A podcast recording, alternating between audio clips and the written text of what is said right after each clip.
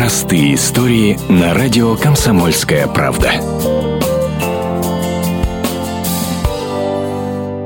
Удивительный пример доброты и милосердия. История, которая не оставила равнодушным десятки людей. А началась она в городе Улан-Удэ, где 25 мая 2014 года на свет появился малыш. От новорожденного отказалась мама и оставила его в роддоме. А спустя пару дней врачи вынесли маленькому Аюру страшный приговор. У ребенка был врожденный цирроз печени. Помочь могли только столичные хирурги из Московского центра трансплантологии. После долгого ожидания донорского органа мальчика отправили в Москву и провели там сложнее сложнейшую операцию. А затем уже волонтеры бросили клич о помощи в интернете. За Аюром нужен был уход, рассказывает москвичка Наталья Бурдина. Я увидела ссылку в Фейсбуке. Я этой ссылкой поделилась у себя на стене, и через пять минут прибежал мой муж и сказал, давай что-то сделаем. Потом было так, мы посмотрели друг на друга и сказали, на что мы можем сделать, давай его возьмем. Идея о совместном ребенке у нас была, мы планировали беременность, но, в общем, получилось так, что Аюр у нас получился раньше. Два месяца ушло на оформление документов, и вот теперь Аюру подчинено все в московской семье Бурдиных. Того требует его здоровье, продолжает Наталья. Аюр принимает очень много препаратов,